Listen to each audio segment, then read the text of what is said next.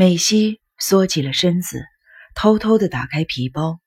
这时，她发现自己的布鞋鞋尖儿从地板和帘子之间的缝隙露出，吓得心脏一紧。虽然听到被称为院长的男人说了什么，也听到野本回嘴大骂，却已无暇仔细的分辨。他缓缓地缩回左脚，再把重心移到左脚，接着把右脚往后拖，脚尖缩回帘幕内，他才松了一口气，就感到有某种柔软物体触摸了自己的大腿内侧。美希转头看背后，吓得大叫了一声。眼前的行军床上躺着一名身着衬裙、一翻白眼的中年女子。是他的左手伸出，碰到了美西的大腿。美西醒悟到自己已叫出声来，连忙把手伸进皮包，想拿手枪。下一个瞬间，帘幕像爆炸般的扑向了美西，她被压倒在女人冰冷的身体上。皮包不晓得飞到哪里去了，手枪也从手中滑落。美西的身体连帘子一起被人抱住。动弹不得，野本逼近了美希，眼前的绛红色面孔惊讶而扭曲。你是谁？看来野本好像以为躲在这里的是新谷，便二话不说就先发制人。趁着野本的力气放松，美希拨开了帘子，直起身体。野本一看到旁边女人的尸体，瞪大了眼睛。院长，护士在这里。院长捡起了美希的手枪，交给了野本。看到护士的尸体，院长呻吟地说：“那个男的打算把医院的人通通杀光，真是个可怕的家伙。”野本检查手枪，逆视着美希：“居然带这种玩意！喂，你是什么人？在这儿做什么？”美希把头发往后一甩。我是警视厅公安部的明星巡查部长，你是风明星夜的野本陈雄吧？野本愣愣的张开嘴，巡查部长，公安，没错，你认识我？对。野本一脸狐疑的凝视着美希，用怀疑的口吻说：“既然是公安，那就是市警部长的部下了。”美希勉强的藏住了惊愕。这个男人竟然知道市警，这是怎么回事？对，看到美希点头，野本的表情趋向了缓和。那部长也一起来了吗？美希刹那间无法理解这句话的意思，不禁张口结舌。但他立刻想起刚才开车进来时瞥见的白发男人，这才赫然的醒悟。对，没错。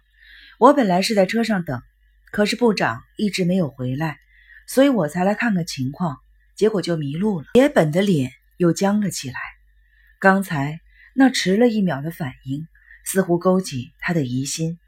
美希偷偷的咬唇。野本命院长捡起了皮包，打开检查。他翻开警用手册，困惑的看着美希。看来你的确是条子，但跟你一起来的。该不会是部长，而是仓木吧？美希一听到仓木的名字，就像热熨斗贴在背上一样，大吃一惊，心跳急速的加快。不仅是市井，连仓木也来这间医院了吗？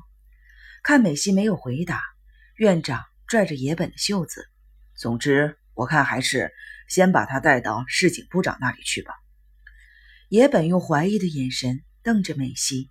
然后不情愿的点头，把手枪塞进了外套的口袋里，将警用手册和皮包一起扔还给美希。好，跟我一起去院长室。在野本的催促之下，美希率先走出了值班室，背后传来了野本命令院长的声音：“记住，要照我刚才说的，好好的处理。如果你不希望这间医院关门的话，那根本不可能。”被这么多外人发现，就已经不是我一人之力能够应付的了。你放心吧，医生，我们还有公安部长撑腰，下面的小条子不敢出手。美希被野本推着背，在走廊上挪着步子。得知市井和仓木都来到这里，令他的脑袋异常的混乱。但从野本和院长的对话中，他终于看出来龙去脉了。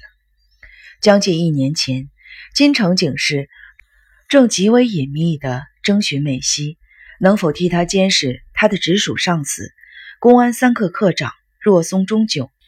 他曾在警大上过金城的教养课，很清楚他的为人。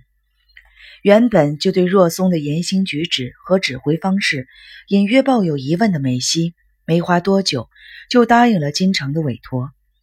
他立刻发现，若松不时地出入里维耶拉，与新谷和彦有接触，也觉察新谷叫妹妹，其实是弟弟。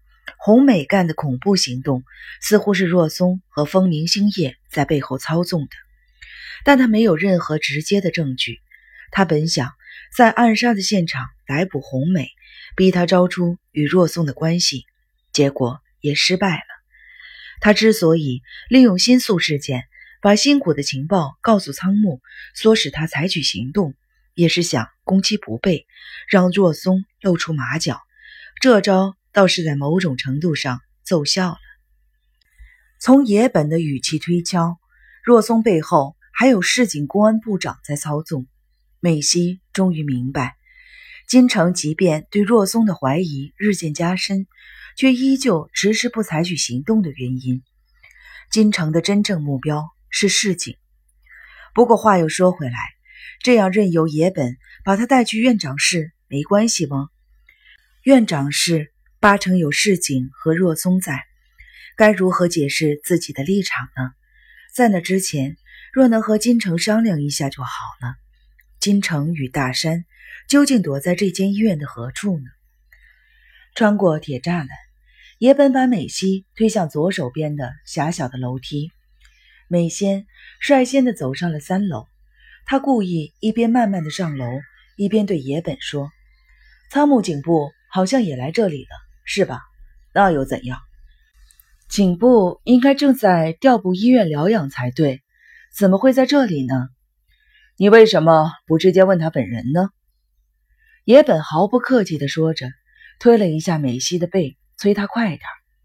来到三楼，又是漫长的走廊，隐约传来了女人的哭声。美希停下了脚步。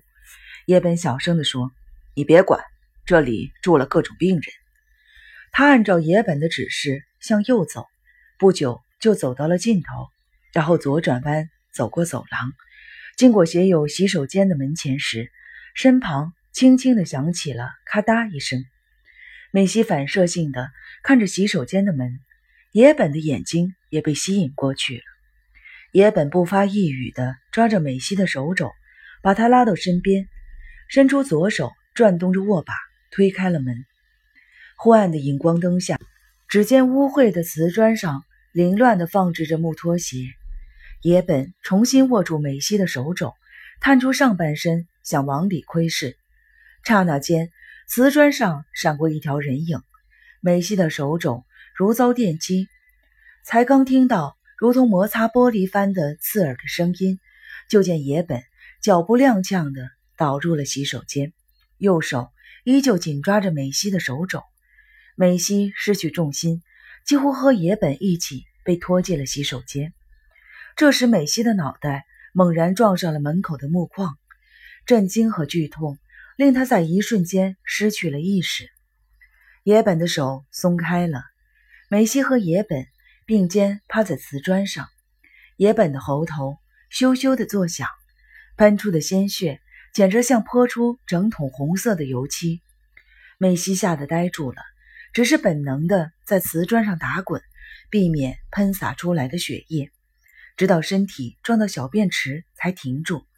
他紧贴着墙看着对面，背对着洗手台的镜子前站着一个护士，右手拿着染血的手术刀。是那个护士。美希拼命地压抑反胃的冲动。是辛苦，别着护士帽的短发，脸上有伤痕，那分明是新谷和彦，不是新谷红美。